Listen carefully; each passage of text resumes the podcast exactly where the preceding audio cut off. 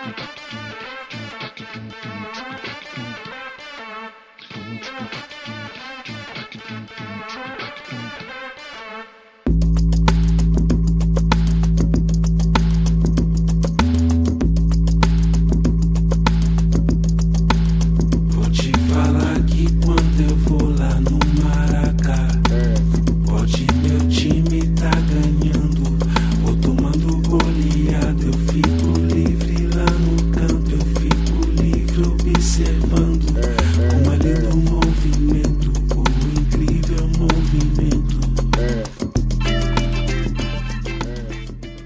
galera ligada no Na Bancada. Estamos de volta aí abrindo a temporada 2019 para trazer o debate aqui no, no nosso sofá de concreto, no cimentão, enfim, como você chama a arquibancada no seu respectivo estado. Estão comigo aqui no estúdio Mané Garrincha, Gabriel Brito, o guerrilheiro da informação. Tudo bom, Gabriel? Salve, Matias, tudo certo? Sempre bom pisar nos estúdios Mané Garrincha e continuar na, com as nossas lutas no campo midiático. E à minha direita, mas esquerda, ideologicamente, está Gil Luiz Mendes, apresentador do Baião de Dois, mais conhecido como o Rasta que não gosta de reggae. Fala, Mate, beleza? Um prazer estar aqui com vocês, completando minha cartelinha do bingo, mais um podcast da Central 3 participante, acho que é só o décimo segundo. Isso, e chegou, chegou de última hora, mas vai acrescentar demais aqui na discussão. E falando conosco, não sei da onde, se é da primeira ou da segunda capital brasileira, está Irlan Simões, o delinquente intelectual. Tudo bom, Irlan? Fala, meus amigos. Estamos voltando. Segunda temporada do Na Bancada. Quem não acreditou se fudeu. Estamos aqui de volta. Vamos ao programa número 15, né? Já é, viramos o ano aí. É, muito provavelmente um ano que será muito difícil, muito debate. E aí, mais importante ainda, nosso retorno. Temos a estreia de Gil aí, tomara que apareça outras vezes, porque Pernambuco é um estado que faz questão né, de chamar atenção para os nossos debates, porque é muito complicado, muita polícia violenta e muita é, relações espúrias cartolas. E hoje, é, como sempre, tem que dar aqueles recados básicos. Siga o nosso Twitter, arroba na bancada underline. O Facebook é facebook.com.br podcast na bancada, é novo, então tá ali começando ainda. E o nosso site, você pode ir né, resgatar nossos programas anteriores, como, como o próprio Yamin gosta de fazer no Som das Torcidas tradicional, né? São programas que não morrem. Então você vai lá na bancada.online, que é o nosso site. E hoje a nossa ideia foi fazer um programa um pouco mais amplo, né? Não um tema específico, como a gente está acostumado, porque é meio que traçar um presságio ou uma perspectiva do que será 2019 e muita coisa já aconteceu nesse breve janeiro que a gente tem aí de, desse país de Bolsonaro, não é isso, Matias? Isso. É, a gente abriu o programa ouvindo aí Marcelo Yuca, né? É, baterista, é, ativista, compositor, que nos deixou nesse mês de janeiro de 2019. A música que faz parte do seu álbum solo Canções para Depois do Ódio, de 2017 essa chama Movimento da Massa, tem tudo a ver com a proposta do nosso programa, uma parceria dele com Bucaça Cabenguele. É, e vamos dar início aos trabalhos, né? É, estamos no começo do ano, né? É, época tradicional aí dos estaduais, onde, onde a gente tem muitos clássicos disputados no Brasil adentro aí. A gente teve no final de semana passado é, algumas ocorrências, né? É, como por exemplo no, em Goiás, onde mais um torcedor é, goiano perdeu a vida aí nessa questão da violência que a gente já tratou, acho que inclusive foi no Torcida Única foi o primeiro ou segundo programa? Segundo. Segundo, segundo programa e o gancho é exatamente Goiás, né? A é. foto é do do Serra Dourada, no Serra caso. Dourada. Esse jogo em, em questão esse clássico né, entre o Goiás e Vila Nova foi no estádio do, do Goiás é, e foi um torcedor do Clube Esmeraldino né, que é, foi assassinado na, na saída de casa é, e torcida única, né? Então mostra aí que quão inócua é, é, essa medida, como a gente sempre bate nessa tecla. Né? Tivemos clássico também é, aqui em São Paulo, com, com torcida única, felizmente sem nenhuma ocorrência. No Rio de Janeiro teve clássico no sábado entre Botafogo e Flamengo, que por conta da majoração dos ingressos é, por parte da diretoria do clube mandante, teve um público ridículo, né? E também tivemos clássicos em Pernambuco, que o, que o Gil vai falar um pouco mais adiante, mas enfim. É... E teremos agora clássico no próximo final de semana em Curitiba, né? O Atletiba, mando do Atlético, na Arena da Baixada e com uma novidade, né? Porque o Atlético é um clube muito à frente do seu tempo e está sempre surpreendendo aí o seu torcedor e o torcedor visitante também, né? Já que esse vai ser o primeiro Atletiba no qual a torcida do Coxa não vai poder levar nenhum adereço verde, não vai ter um setor destinado, vai poder ir dessa vez, né? Mas não vai poder levar suas cores, não vai poder comemorar gol, não vai ter a sua segurança garantida e tudo isso aí por trás da, da mente de Petralha, é, que é um visionário, né? E que fatalmente teremos que debater o pós-jogo também é, daqui duas semanas, né, será, né, Será que é essa a condução coercitiva do futebol? Você pode ir. É República só, de só, Curitiba. Você, você, pode ir, você só não pode ser nada do que você é, mas é. pode ir. Tá convidado. E a ideia é brilhante, né? Porque você vai é, a paisana, você vai ter que ficar misturado com a torcida local, num estádio que já, né, naturalmente, já não agrada a torcida do Coxa, é, e você não pode ter nenhum tipo de indício de que você é torcedor do Coxa. Então, assim, se tiver com uma tatuagem verde, é provável que você não entre no estádio, porque isso indica que você talvez seja torcedor do rival. Você tem que ficar a paisana misturado em um dos qualquer setores do estádio, realmente, talvez a distopia mais absurda de que se a gente aqui, tem muita gente que gosta de escrever, né? Gil, por exemplo, já lançou vários livros, a escrever o futebol do futuro, eu acho que Petralha já deu todas as cartas aí. Você não acredita nisso, não, Gil? Não, tem a questão de que é uma camuflagem, né? Que você pergunta, não, eu, eu proibi torcida visitante, não proibi, eu deixei. Desde que ela se comporte dessa forma, dessa forma, dessa forma, dessa forma. No discurso oficial, ele pode falar que ele está autorizando a torcida adversária aí. Mas tem o um mínimo de condições, né? A pessoa não, não vai poder é, exercer o seu papel de torcedor dentro da arquibancada rival, que é uma, que é uma lamentação e ou ele está torcendo pra barbárie, né? É, esperando que alguém é, esteja rodeado de torcedores adversários e que se manifeste. E as pessoas se manifestando vai sofrer represálias que a gente tanto não concorda. E lembrando, né, que uma das talvez mais marcantes é, batalhas campais que a gente teve nessa década era mando do Atlético também, né, contra o Vasco no encerramento do Campeonato Brasileiro de 2013 é, o jogo realizado em Joinville, né, que tinha também aí um estádio que passou por modernização é, e que não, não, não tinha uma divisão né, na, na arquibancada. Não tinha polícia militar dentro da... É, do, do, do, estádio, estádio, né? Então, mais uma vez aí o, o, o Petralha sendo responsável, né? É, jogando aí com a sua própria torcida e a dos rivais é, para criar um fato é, e para justificar a elitização do qual o Atlético Paranaense foi um dos pioneiros ainda no século passado. Não, e, e é, é, tão absurdo a situação que foi criada que você tem no Brasil inteiro. Por exemplo, você, foi, você comentou os, os, clássicos que aconteceram esse fim de semana, acontecerão no próximo, né, no seguinte, a gravação do programa.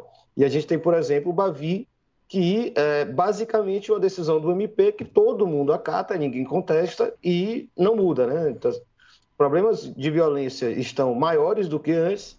É, o torcedor do Vitória é capaz que ele não consiga ver nenhum jogo do Vitória né, contra o seu principal rival esse ano, porque os dois Bavis é, do, da Copa do Nordeste e do estadual estão marcados para Ponte Nova, então o torcedor do Vitória não vai poder ver esse Bavi. É, e no Paraná, talvez, né, onde o judiciário menos se meteu nesses assuntos, porque é claro que esses caras não entendem muito de futebol, um presidente de um clube resolve se auto-aplicar a torcida única E o Tribunal de Justiça Desportiva precisa correr atrás dele para proibir ele de, de, implantar a torcida única própria. Que aconteceu hoje de manhã, né? a virada de ontem, da noite para amanhã, que foi o TJD do Paraná, vetou a torcida única e vai obrigar o Atlético a reservar o setor ao Curitiba. Esse é um nível de absurdo que é, fica até difícil de imaginar o que se passa pela cabeça de Petralha. Né? É, não, não atingiu a torcida do, do, do, futebol paranaense, ele faz questão de que isso aconteça lá, né? e talvez está aí pro, preparando o terreno para que as coisas piorem o futebol de lá. É, e de tem... acordo com o Estatuto do Torcedor, os ingressos tinham que ser comercializados a partir de hoje, né? terça-feira, dia 29, quando a gente está gravando. É, e a venda não começou.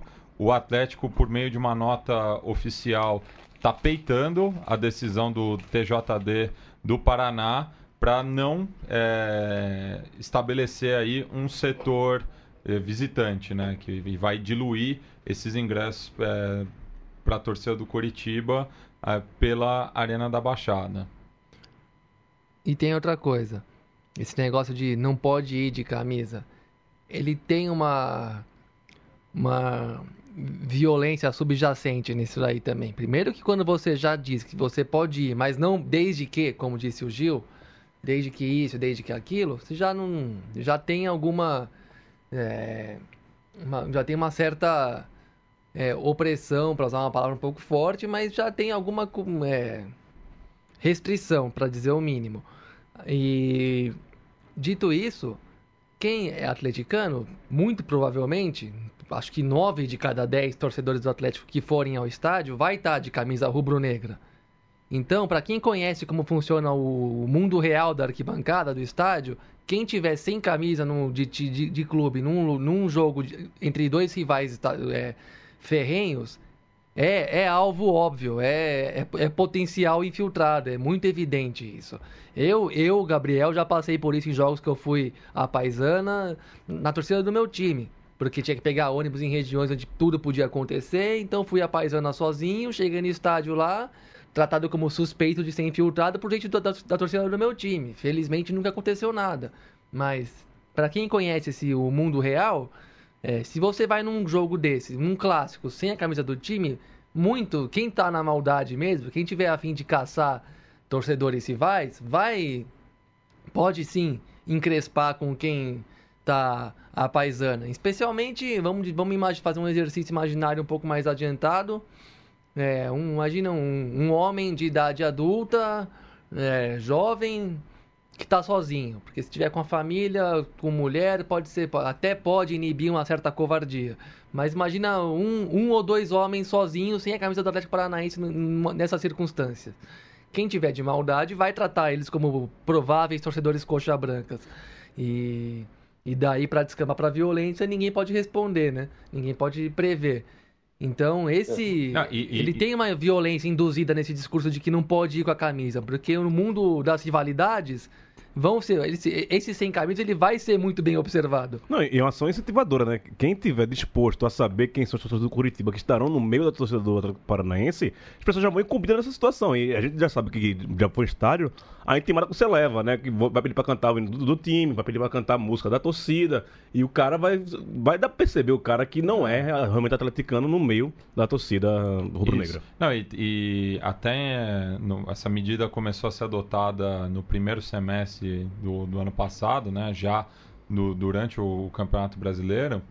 E até em casos assim de, de, de, torcidas que têm afinidade com, com, com outras torcidas do Atlético Paranaense, caso do Inter ali, que existe algumas alianças né, entre colorados e, e rubro-negros, é, até nesse caso teve torcedores do Inter que foram retirados da arena estavam a paisana, mas comemoraram o, o, o gol do Inter e foram convidados a se retirar é, teve esse episódio aí também que desmente a própria boa intenção do vá a paisana e seja bem-vindo, né? Nem isso.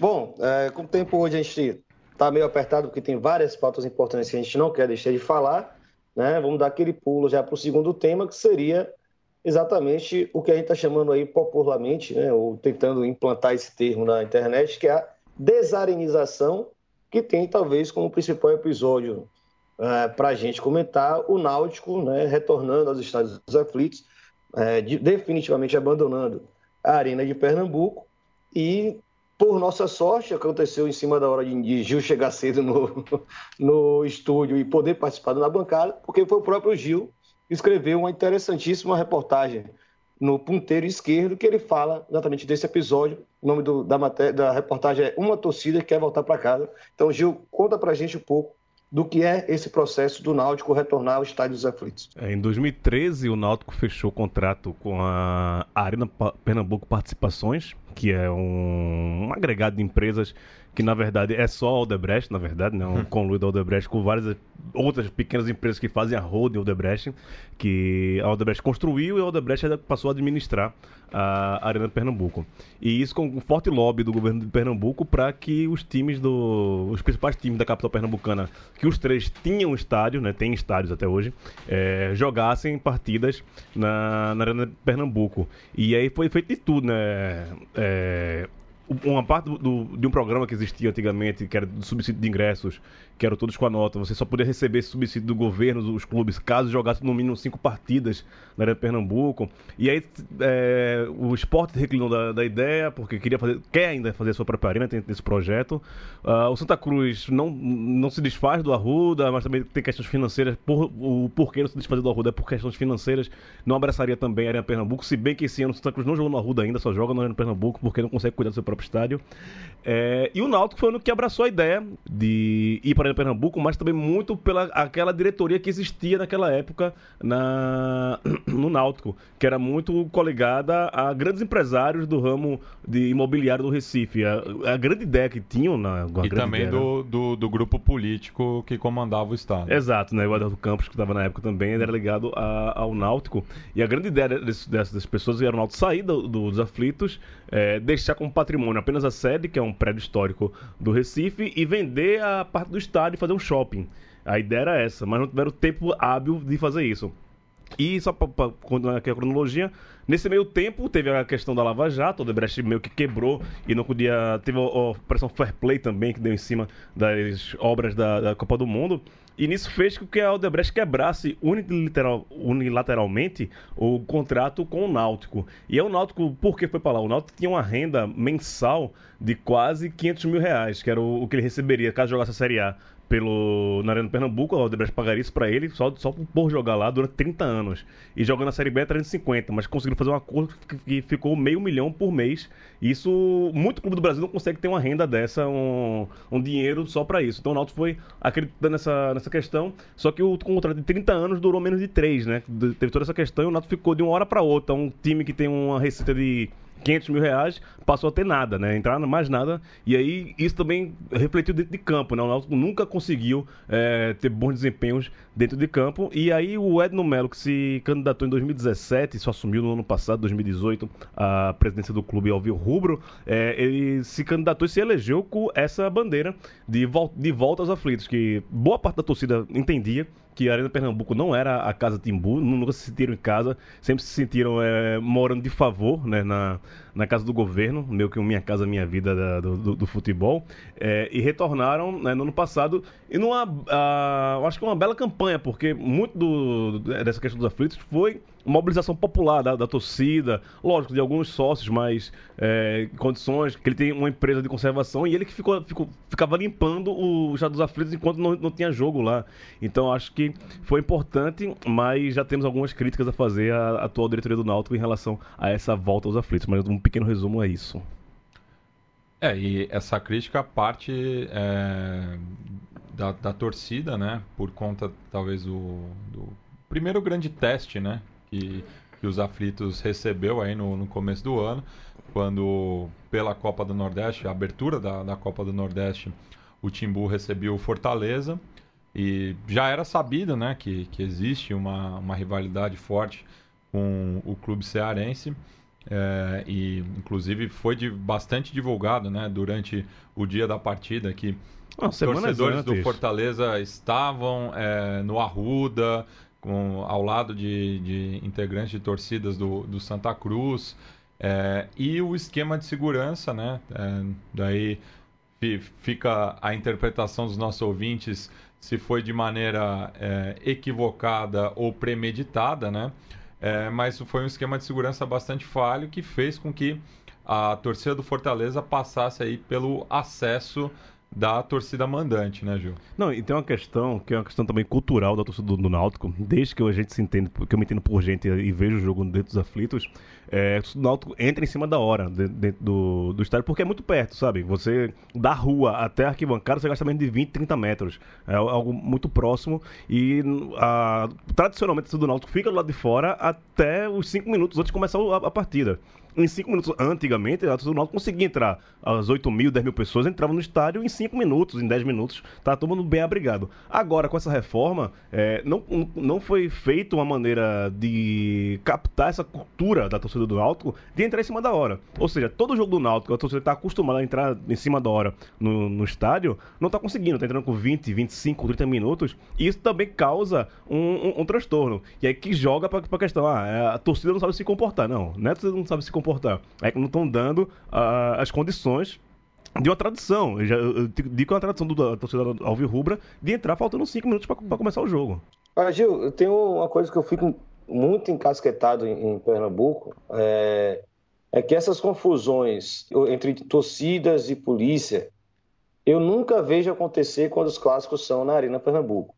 Né? Mas é, já teve ano passado né, o clássico entre Santa e Esporte e a Polícia Militar de Pernambuco subiu na arquibancada para pegar um torcedor com um único sinalizador e causou um acidente que teve 60 feridos. É, e no último clássico, o Esporte Náutico, na Ilha do Retiro, é, a torcida simplesmente foi comemorar com o seu próprio time, na, na, no alambrado do seu próprio estádio, e um policial conseguiu a proeza de sair espalhando spray de pimenta na cara de todo mundo, sem qualquer né, motivação Óbvio, se é que existe motivação para você jogar spray de pimenta na cara de alguém. Mas, assim, dá, não dá uma sensação de que há uma tendência a se criar problema quando os jogos não são na arena? Sim. E para se considerar que esses estádios são, não são é, é, preparados para esses jogos, e, porque e... lembra muito o que acontece no Barradão também. E só, só fazendo um, um adendo, né? Lembrando que o que aconteceu na arena, naquele Náutico e Oeste, não aconteceria nos aflitos. Sim, hum. sim. Tem toda essa questão. É, só pegando o, o gancho que Irlan puxou aí, a gente tem que lembrar que todos os últimos acontecimentos que ocorreram de violência dentro de estádios em Pernambuco foi provocada única e exclusivamente pela Polícia Militar de Pernambuco. Não foi briga entre torcidas, não foi briga entre próprios torcedores da mesma equipe, foram brigas provocadas, como bem lembrou, pelo, pela própria PM de Pernambuco. E assim, como eu já, eh, já tinha falado antes, o governo do estado, que agora que o Odebrecht não administra mais o, o estádio de Pernambuco, virou equipamento público. Então é, é do erário público, é do, do, dinheiro público que é mantido a, a, aquela arena. E ela tem que ter algum uso. Não é comprovado isso, mas se a gente pensar, colocar as pecinhas uma atrás da outra, a gente vai ver que um órgão público, que é a Polícia Militar de Pernambuco, que responde ao governo de Pernambuco, pode fazer um serviço para que é, justifique é, o uso de um equipamento esportivo que também é administrado pelo, pelo poder público, pelo governo de Pernambuco. É, e, e, relembrando, houve confusões fora de todo, é, em confronto de torcidas, é bem longe do, do estádio.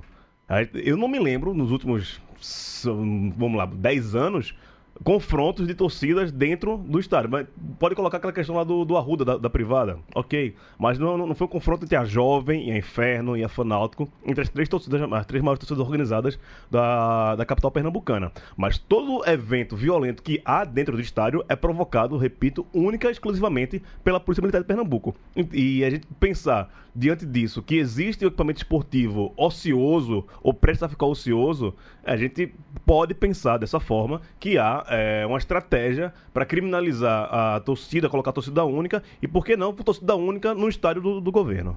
Bom, e se a gente fizer um paralelo, né, de quando das gestões é, políticas do, de, do nosso tempo, né? Lembra muito aqueles movimentos pré-privatização também, né? Isso que vocês estão colocando aqui como provocação, mas que não, não tem por que a gente duvidar de que seja verdade, né?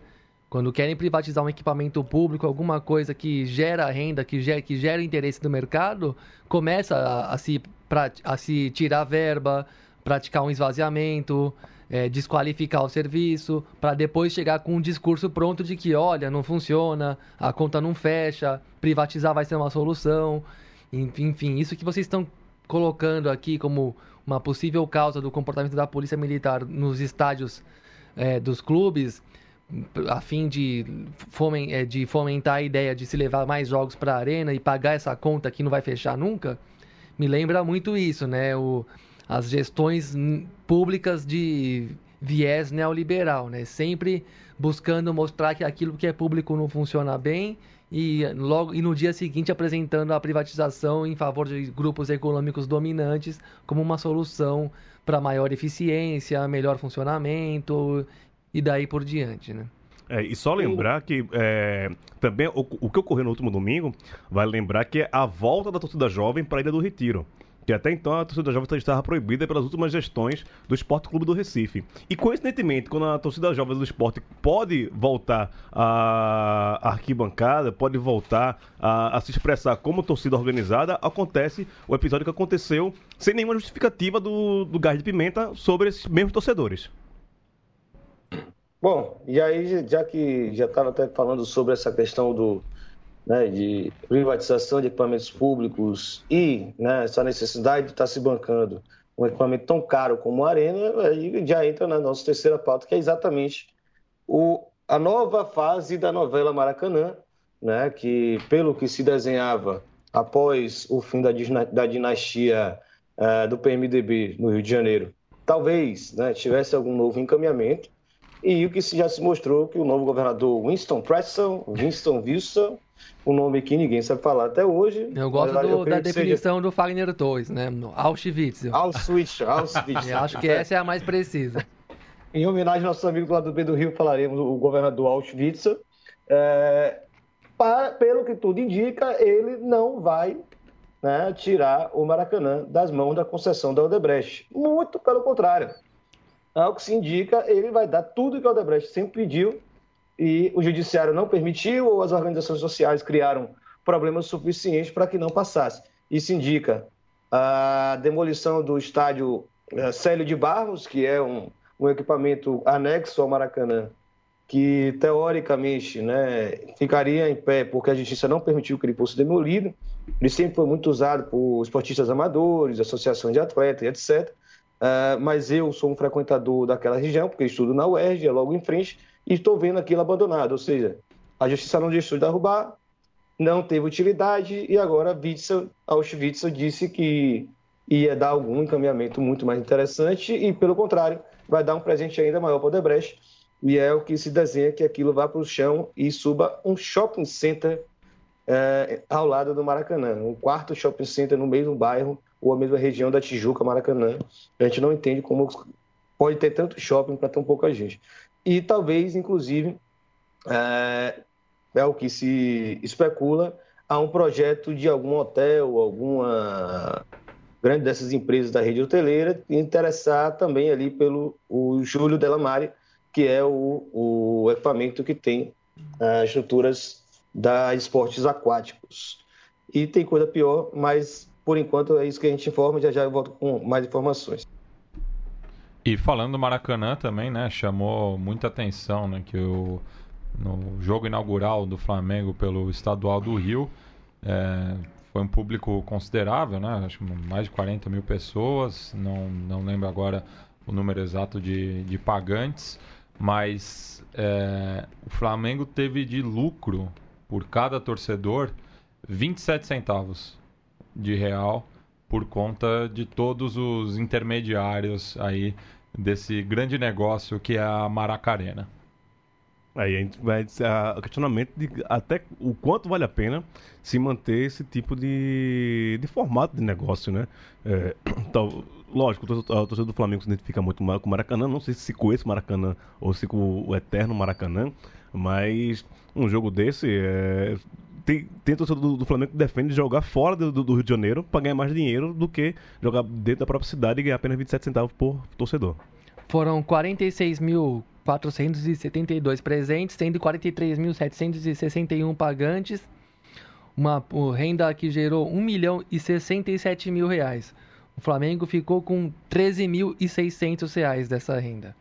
1,2%. Pois é. é um sucesso, um sucesso. Podemos só parabéns aos fazer futebol não é rentável. Aos brilhantes gestores. E cabe lembrar que o, o, governador estava presente no jogo, né? Ele que é paulista de Jundiaí, se declara corintiano, mas estava lá com a camisa do Flamengo, todo pimpão, numa atitude bastante populista, né? Porque veja bem, você acabou de assumir o estado e uma das suas primeiras iniciativas vai ser ir no Maracanã mesmo.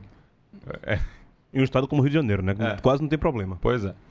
A parte curiosa aí é que você pegar nos últimos três anos, quando uh, a Aldebrecht queria abandonar o consórcio, a justiça entrou para obrigar a Aldebrecht a continuar com os consórcios.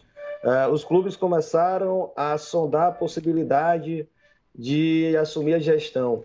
Uh, pega todos os borderosos, não, esse não é o primeiro caso de valores absurdos assim. Você pega, teve um jogo do Vasco, salvo engano, no ano passado, e o Vasco deixou 800 mil na mão do consórcio, simplesmente. A, a renda do Vasco foi quase toda embora para pagar o famigerado custo operacional, que ninguém sabe o que é, né? Assim, você pode dizer que o sanduíche dos funcionários custou 200 mil e vai entrar e foda-se, você não vai ter como auditar esse valor. E mas acima disso você ainda coloca um valor de aluguel que também beira o absurdo para um equipamento que deveria teoricamente receber né, jogos de futebol no estado. E aí é o que eu sempre falo, então, o Maracanã tinha tudo para ser a arena menos complicada. Você tem quatro grandes clubes, né, com uns com a torcida maior que o outro, evidentemente, mas os caras conseguiram criar uma situação onde nenhum clube quer jogar no Maracanã. E o Flamengo hoje, é, eu estou vendo isso como algo crescendo bastante, é, a ideia de criar um estádio de um porte adequado para jogos de menor atratividade e de fato, de, abandonar o, o, o, Maracanã.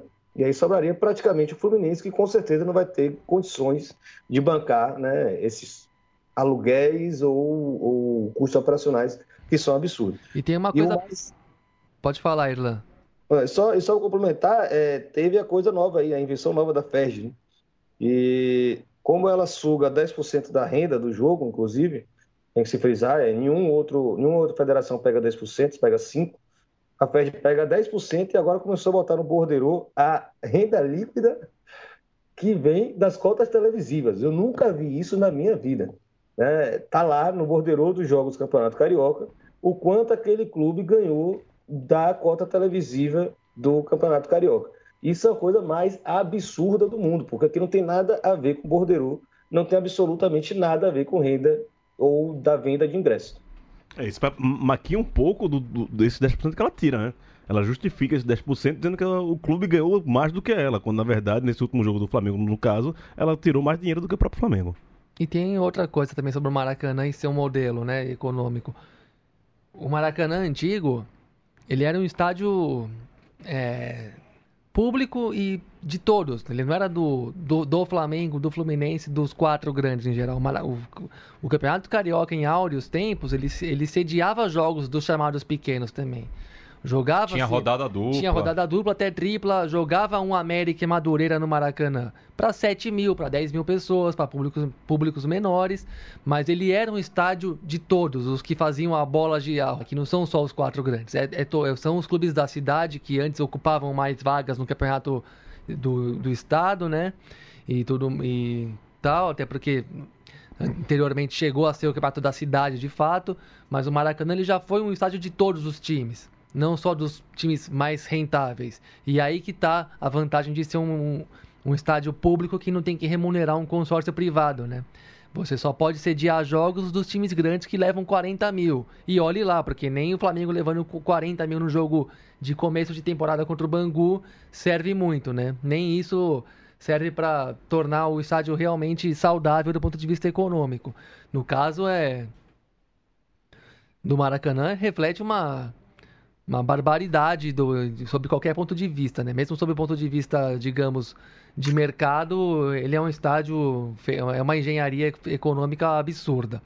E, mas vale lembrar isso, essa elitização do, do estádio em si, né, é, que que se dá pelos custos, antes de qualquer discurso, os custos elitizam mesmo o acesso a ele e o uso dele, ele tirou de vez o, o estádio da cidade, né? Ele, ele, ele, de certa forma, ele impede mais ainda que times pequenos é, possam progredir na sua vida esportiva. Lembrei muito isso por causa do São Paulo e Madureira que teve na Copa do Brasil no ano passado ou retrasado, que Madureira aceitou vender o jogo para Londrina. Londrina. Isso, o mesmo que o Ferroviário vai fazer. Tá fazendo agora. É, o Ferroviário poderia usar o Castelão. Não sei Sim. se o custo da coisa é tão alto. É. Mas o, o caso, pro Madureira, não faz, faz realmente mais sentido vender o jogo para Londrina do que jogar no Maracanã e não levar nenhum centavo, né? É isso que é o bizarro de tudo, ainda assim. E, e aí, Gabi, você comentou do, de como tá, isso se tornou uma, uma mania no Rio de Janeiro e falou como os grandes clubes também não, não vão conseguir manter isso, né? Você não está levando prejuízo para casa, entre aspas, você está mobilizando muita torcida em jogos importantes para não levar nada. E o Vasco foi exatamente isso, foi em, em, outubro de 2017, 17 de outubro de 2017. O Vasco levou 38 mil em um jogo que rendeu mais de um milhão para o Maracanã. O preço do aluguel cobrado foi 250 mil e a despesa operacional, essa famigerada que eu falei, foi 400 mil reais.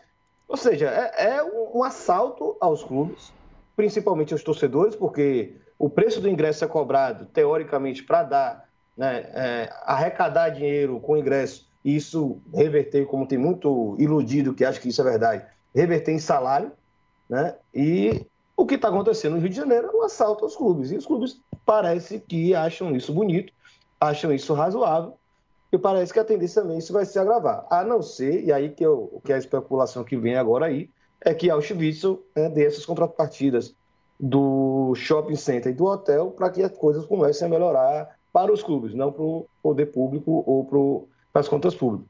E, e, é interessante falar essa questão do preço do ingresso para custos tão altos para jogar uma partida de futebol, é que saiu a brincadeira do pessoal do Palmeiras esse dia, está aí rodando no Twitter, né? principalmente o Arroba Palestra, das Barbie fascistas, como se fosse torcedora de estádio, né? Ah, eu pago o meu avante e quem quiser ter cinco estrelas para ter um ingresso acessível e conseguir no jogo, tem que só se esforçar. É mais ou menos isso. É mesmo você que está gastando sua bolada, seu, metade do seu salário, né, se você tem condição de fazer isso, para assistir o jogo do seu time, isso faz pouquíssima, pouquíssima, quase nenhuma diferença no fim do, do, do ano, né, da, da, da, arrecadação real do seu clube, porque os salários são tão altos, né, a, a folha salarial é tão absurda que o que o torcedor paga ali não faz nem cosquinha. Né? A, a, o Flamengo, ele, beleza, arrecadou um milhão no jogo contra o Bangu, entre aspas, né? que arrecadou só 16 mil, a folha salarial do Flamengo é de 15 milhões. Né? Teriam que ser 15 jogos desses sem o Maracanã meter a mão para ir a, o dinheiro gasto pelo, pelo torcedor realmente valer a pena. Então é o que cai por terra muita história, tanto sobre as nossas arenas, a gente viu o caso do Náutico e está vendo agora o caso do, do Maracanã, quanto dessa ideia de que tirar dinheiro, né, extorquir torcedor não faz a menor diferença nas contas, nas receitas do Bom, e nesse mais esse bloco do programa, né, a gente agora vai falar daquilo que está se convencionando chamar lá no Eva Comebol. já, vocês já escutaram os risos contidos aqui no estúdio. E, bom, a gente começa o ano de 2019 com a bola já rolando nas fases classificatórias da Libertadores da América ou da rebatizada Conquistadores da América, justamente com a mancha de da final é, entre River e Boca em Madrid, né, no, em dezembro passado, após todo, toda a confusão do, do jogo de volta, quando o ônibus do Boca foi apetrejado, o jogo foi adiado no sábado para o domingo, do domingo para data indeterminada, até que uma decisão de escritório da Comebol levou a final para fora do continente, né? Com é, um ensaio geral para lá de brusco para o que vem aí nesse ano de 2019, com novas medidas é, de segurança e de regulamentos dos campeonatos, assim como também o advento das finais das Copas Sul-Americana e Libertadores, em partida única, a da Libertadores em Santiago, a da Sul-Americana em Lima, é, nos respectivos estádios nacional. E enfim, eu começo destacando para além do entrando mais em 2019 mesmo, a gente já falou que tinha para falar do, do desastre que foi moral é, do, a final em Madrid, né? O quanto isso esvazia de sentido o nosso futebol, mas partindo para 2019, tivemos quando tivemos o sorteio dos grupos da Copa América, é, que será realizada no, no Brasil em, no meio do ano. O Alejandro Domingues esteve aqui, né? E eu começo destacando uma entrevista que ele deu, uma, uma entrevista meio rápida, meio bem controlada, né? É, Como no, tudo na, em relação bem, bem mediada, né? é. muito bem mediada, mediada, muito moderada no Redação Sport TV na, na semana passada, não me recordo o dia exatamente, acho que foi na quarta-feira, e na, na qual, acredito eu, né, perdeu-se a, a oportunidade de se fazerem muitos questionamentos sobre o que aconteceu e por que que aconteceu, o que, por que, afinal de contas, é, houve o que houve no, em Nunes, qual que é a conclusão definitiva, né? Se é que tem uma conclusão é, firme da Comebol sobre o porquê disso e por que a decisão de tirar do continente e não colocar num país vizinho e especialmente das novas medidas, né? Que visam restrição de artefatos de, de, das torcidas, bandeirão, não sei o que, é, assentos numerados enfim, todo aquele, todo aquele manualzinho de modernização que a gente já, já entendeu que levam nada ao lugar nenhum, né? São me medidas cosméticas que que não tem impacto nenhum no final das contas, né? Já estou aqui colocando a minha opinião, na minha versão, a minha leitura dos fatos, né? O, que quer dizer lugares marcados em termos práticos? Não quer dizer nada, quer dizer que não muda nada no futebol, sempre continua. Para muito jogo vazio. É para muito jogo que nem sequer é, existe esse problema né, a ser tratado né, do, do lugar da organização mais digamos mais prática mais inteligente mais funcional da ocupação dos lugares né que é o único o, o argumento plausível do, do, lugar fixo é facilitar o trânsito do, do, do torcedor ou do, do, ocupante do lugar agora se está vazio sinceramente já, já é uma discussão que perde o sentido a questão do, das bandeiras e é, demais pirotec... possíveis pirotecnias ou acessórios das torcidas, que já gerou críticas em algum em alguns clubes. O, André Sanches, presidente do Corinthians, disse que não pode acatar essa ideia de não ter um bandeirão. É, entre algumas fontes que nós temos aqui, em especial pessoal ligado ao, ao internacional, o movimento Povo do Clube já disse que a Comebol vai tem recuado, está, está recuando nessas exigências, que já meio que viu que é um, um, um passo um pouco largo demais de se dar no, no, no, futebol do continente, considerando como funcionam algumas coisas, né? Porque se a gente pensar que no Brasil eles até conseguem praticar um pouco desses choques de ordem, mas mesmo assim sofrem várias resistências. Nos demais países que são menos modernizados, vamos dizer aqui entre aspas, seria até mais seria bem mais complicado é, colocar todo esse monte de norma em vigor, por mais que pareça tudo mais ou menos a mesma coisa. Agora, antes de passar a bola para vocês, eu, eu volto para a entrevista que ele deu no Redação Sport TV.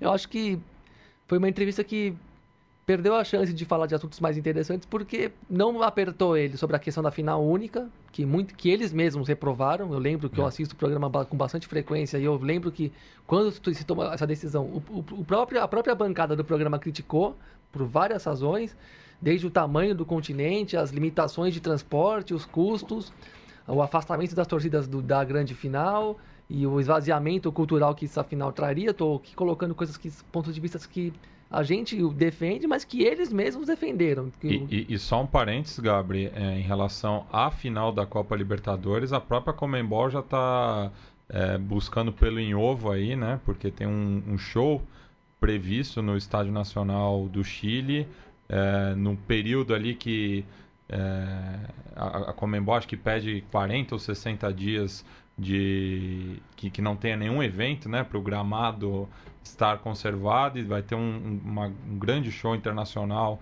lá em Santiago e já está ameaçando tirar essa final de lá. É, não sabia dessa. Também perdeu. É... A cereja do bolo, né? Acho que é, é, é o, a conclusão, o desfecho perfeito para essa idiotice. Sim. E também acho que for, se fez perguntas muito baseadas em, em clichês, né? Do tipo, mas até quando vai ter escanteio com escudo policial cobrindo batedor? E, sinceramente, não tem mais. Eles não, tão, eles não assistem os jogos. É, seria um show do Iron Maiden. É, boa, tem que ter o show. Só, é, sou a favor da manutenção do show. É, é, agora, outra coisa que me irritou um pouco na entrevista é esse, né, essas perguntas do tipo, não, mas até quando vai ter vai ter o escanteio com o policial fazendo, colocando escudos na cabeça do batedor, coisa que já, já nem é bem assim atualmente, já está bem mais controlada é, a situação dos estádios sul-americanos de um modo geral. A gente tem muito pouca história de algo de episódios de descontrole mesmo, de violência ou de muita hostilidade das torcidas. Se comparado com as competições europeias, a Libertadores parece uma gincana nesse sentido. É, e é engraçado notar que se você for... Em número de ocorrências. Se você né? fizer um monitoramento rigoroso, jogo por jogo, o que aconteceu aqui, o que aconteceu na Europa, onde eles dizem o que, que nós vamos fazer para é, alcançar os padrões europeus, não sei do que, muito clichê, mas se você fizer um monitoramento jogo por jogo, você vai ver que o número de ocorrências é parecido. E, se, e não, eu, não creio, eu creio que seja menor. Eu creio que seja menor, inclusive porque você tem a dificuldade de deslocamento, é. que é uma das razões que a gente é totalmente contra a final única. Então você não tem esse grande chance de encontro de torcidas que tem histórico né, de, de confronto, etc. Na Europa eu creio que seja muito mais intenso, até porque tem o fator político que está sempre presente né, nos grupos ultras, etc. E aqui não é bem o central. Mas só aproveitando que. Também isso é bem observado, é bom a gente bater nessa tecla nas próximas vezes também. Na, na ah, Europa, claro. a conflitividade dos jogos e das torcidas tem um mais potencial, por uma questão até logística, geográfica, econômica também, porque tem mais, tem mais gente com condição de viajar e. Enfim, é até uma boa observação de repetir nas próximas vezes no programa que o Fernando Calais participou aqui, que não é, ele não é um cara que é contra a final única, mas ele falou, né? É, é, é, primeira fase de, de Champions League ou Europa League é um terror, porque você tem ali aqueles, aquelas torcidas que vêm do leste europeu, né? Com treinamento militar, né? Com, com bandeira neonazi, é, xenófobo pra cacete. E são os caras que tocam terror absolutamente toda a rodada, né? Que esses times jogam lá. Então, assim, é, é um elemento que a gente não tem e também é, né, investe essa discussão sobre jogo de final único, etc. Mas só, só aproveitando que eu já falei aqui, já pedi a palavra, é, saiu a notícia agora, agora, que eu acho que é um pouco a cara do que virou né, a inteligência ou a desinteligência que envolve política de segurança no futebol latino-americano. É, apareceu no Twitter do nosso querido Nico Cabreira, é, vou até avisar para ele que a gente mencionou ele aqui, que é a ideia do governo da cidade de Buenos Aires de proibir o choripã, Matias. Meu Eles Deus. Querem proibir, querem proibir o choripã. Ele chore não se toca. É, a chave, Nico meu já falou aqui, alas armas, mas é isso, eles querem proibir a coisa motivo? mais tradicional do, Segurança. É, já, já... Segurança. Só, só, só retomando aqui na gestão Kassab, ele combateu o sanduíche de pernil, que seria o, o correspondente local ao, ao choripão. E o vinagrete também. É. Qual perigo o vinagrete no hospital, no, no, no, não, não, o vinagrete chegou é, a ser proibido no pastel da feira. É, é uma questão de... de Econômica, você pode consumir. De vigilância sanitária. Não, mas esse Não, no, no caso, no, aqui no caso São Paulo, São Paulo de, de Buenos Aires já, já não sei. É isso, a ideia é suspender mesmo aí o, o, o as permissões de venda de, de churrasco, né? Porque é um, não é bem churrasco, é um pô de uma, de uma brasazinha que você bota no pão, o negócio é muito bom, inclusive, é parte fundamental da vida de todo torcedor, de todo índio argentino, eles querem proibir por razões de segurança. É isso que eu estou falando, não é segurança é alimentar, não, não é, não é vigilância sanitária, não. É você pode jogar o pão na cabeça do seu amiguinho. É. Ah, você vai pegar o esporra do, do, da brasa, né? Vai derramar na cabeça dos outros. Pelo amor de Deus, bicho, que loucura. E, é, isso, complementando ainda essa passagem do Alejandro Domingues pelo Brasil, perdeu-se a chance também de cobrar ele mais fortemente de como que pode ter tantos jogadores irregulares inscritos e a Comebol não, não consegue fazer um, um monitoramento. Não tem um programa, um software que resolve isso e coíbe de uma vez por todas, porque que ele garanta que de 2019 em diante nunca mais vai ter um, um jogador irregularmente inscrito. Porque se tiver, o jogo não começa, tem um controle absoluto sobre isso e também não vai ter erro de informação. Hum, como é que ele não, não consegue ser cobrado a como é que não se cobra que ele garanta que isso nunca mais vai acontecer? Porque foi um absurdo essa Libertadores, o que, o que se teve de irregularidades na inscrição de jogadores para tudo que é lado e só o Santos foi punido e o Santos foi punido a partir de uma certa. de uma informação privilegiada que ocorreu ali por dentro do, da, da Comebol e nos seus bastidores é, do lado argentino, onde tem um Independiente, tem gente mais bem conectada do que o Santos na federação, ficou sabendo que tinha um boi na linha ali na inscrição do Carlos Sanches e, bum, foram lá, o julgamento foi implacável com o Santos e o time foi eliminado, gerando o, que gerou no, no Paquembu no jogo de volta. A revolta, a meu ver, corretíssima da torcida do Santos. Que, Belíssima e moral. Que moralmente estava certo de acabar com o jogo na porrada mesmo, depois daquele roubo que foi a decisão do tribunal e da própria é, leniência com com essa questão de administrativa, né? Porque a Comebol fica com uma fatia impressionante dos direitos de televisão da Libertadores e não consegue criar um programa de monitoramento de, de jogadores inscritos, suspensos não, isso e é daí é muito por simples. diante. Ele pegar um negócio mais complexo. Se eu não pagar o, uh, o meu imposto de renda, eu não consigo, sair, não consigo tirar passaporte e sair do país. E, e é um, um, um software muito mais complexo do que você pegar jogadores inscritos ou não inscritos, né? E, e, e só retomando o, o caso do, do Choripan, ah, eu acabei lembrando que o, o programa de outra categoria. Tá, tá mordido, cara. Não, tá mordido. Que eles fizeram até uma competição para ver qual que era o, o, o melhor choripan vendido no, nos estádios do Ascenso, ali no, no conurbano bonarense. É um absurdo. É, é isso. É, é, é, prática, é proibir a cerveja, né? É, tá é. no mesmo nível de proibir a cerveja no entorno no vendedor ambulante que vende cerveja no entorno do estádio, né? Você praticamente acabou com o estádio. Proibir a pipoca na frente do cinema. É, é bem, bem colocado. Enfim, lembrando do casuísmo da Comebol, né? Boca e River tiveram jogadores irregulares identificados ao longo da competição e nada aconteceu. Com o Santos aconteceu. Como é que um cara que permite que um, um gestor que permite que isso vá em frente se apresenta como novo? Aonde que ele é novo, né? Ele é é, o Alejandro Domingues, eu faço o paralelo dele com o, o não político, né? Que, que agora se aventura na política brasileira em todo, em várias esferas do poder público, né? O, o sujeito que fala que ele não é um político como os anteriores, quando ele é exatamente tudo que tem de mais velho, arcaico e repetitivo, né? O que tudo. Eu sou. Aqui já a minha opinião pessoal mesmo.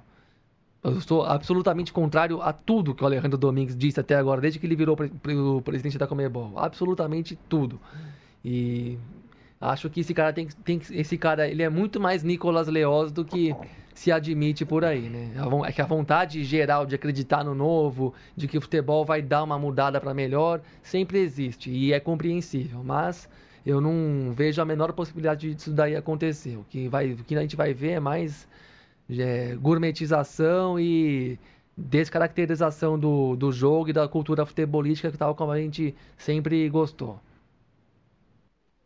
Bueno, eu acho que depois do Choripan e Alejandro Domingues, acho que ficou bem satisfatório a nossa nosso retorno, nossa reestreia do Na Bancada em 2019. Esse ano tem muita coisa, só repassando brevemente, vou tentar ser bem rápido aqui. É a discussão sobre a criminalização das torcidas organizadas, que vai ser promovida, muito provavelmente, por Major Olímpio. Né? Se a economia não andar, com certeza essas pautas vão cair sobre nossas cabeças. É, ele já tem um projeto de extinção das torcidas organizadas. Caso não sejam extintas, provavelmente serão muito perseguidas por um parlamentar, né, que hoje é senador, que já pediu voto de torcida organizada, né, para você ver o nível da cara de pau e da, do cinismo dos caras. É, também temos interesse, em 2019, de falar sobre a participação de Petralha no aprofundamento do cachorro miserável. Petralha no aprofundamento das sociedades anônimas futebolísticas né, na, na, no futebol brasileiro. A gente sabe que Petralha, não só ele é um, um entusiasta das sociedades anônimas, como ele se tornou é, é, um promotor das mesmas no Brasil. É, tem a questão do Sevilha, que a gente está trocando uma ideia com o pessoal lá do, do Sevilha Futebol Clube na Espanha. Está uma guerra contra uns possíveis investidores estrangeiros que querem vender o estádio do clube. Uh, também prometemos para vocês né, um debate mais aprofundado sobre o, o, programa de combate à violência na Colômbia. Matias aí, inclusive, vai correr atrás desses contatos que Nico já passou para a gente, não é isso, Matias? Isso. E muita coisa com certeza vai aparecer. Eu acho que 2019 vai ser muita emoção pra gente. Todos nós temos muito pela frente nesse ano, que vai ser bem. Vai exigir muita combatividade, muita força interna e espero que todos os que escutam, todos os que nos acompanham aí nas caminhadas dentro das, daquilo que a gente acredita, também não se deixe esmorecer. Vai ser um ano difícil, mas nós não será nesse ano que nós vamos jogar alguma toalha. Agradeço a participação aqui, o convite, espero estar aqui algumas outras vezes e permaneçamos aí na, na resistência em relação ao nosso direito de torcer, que isso não pode ser tirado da gente de jeito nenhum. Bem, não é por conta do Gil que a gente vai tocar essa música de encerramento, já, já tinha decidido antes saber da participação dele, mas eu acho que é uma música que é atual aí pro para essa semana, né, devido ao crime em Brumadinho. É, e fica aqui também a, a, a, minha consideração ao atleta Fábio Santos, que não comemorou o gol né, no Clássico Mineiro e que devia ter sido suspendido esse jogo, tinha que ser adiado esse jogo. É, mas ele fez o gol do, do, empate do Galo e não comemorou. Então fica aí a valorização de, desse gesto aí do, do lateral esquerdo atleticano.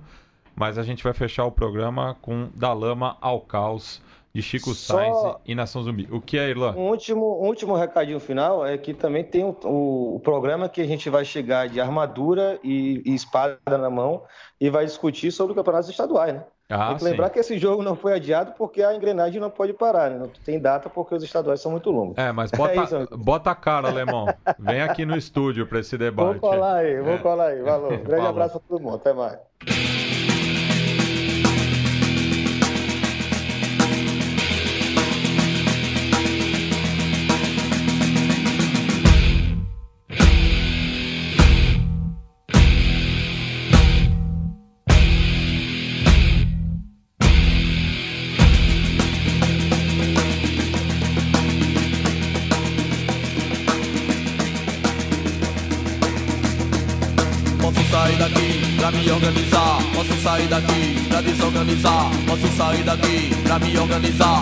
Sair daqui pra desorganizar. Da lama ao caos, do caos à lama.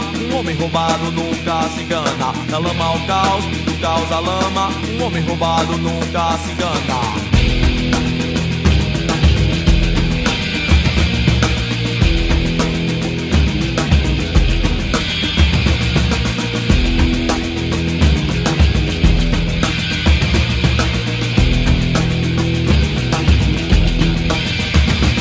Sol queimou, queimou a lama do rio. Eu vi um chié andando devagar e um aratu pra lá e pra cá. E um caranguejo andando pro sul, saiu do mangue e virou gabiru. O Josué nunca vi tamanha desgraça. Quanto mais miséria tem, mais urubu ameaça. Peguei um balaio, fui na feira roubar tomate e cebolia Passando uma veia, pegou a minha cenoura. Aê minha veia, deixa a cenoura aqui. Com a barriga vazia, não consigo dormir. E com o bucho mais cheio, comecei a pensar Que eu me organizando posso desorganizar. Que eu desorganizando posso me organizar. Que eu me organizando posso desorganizar.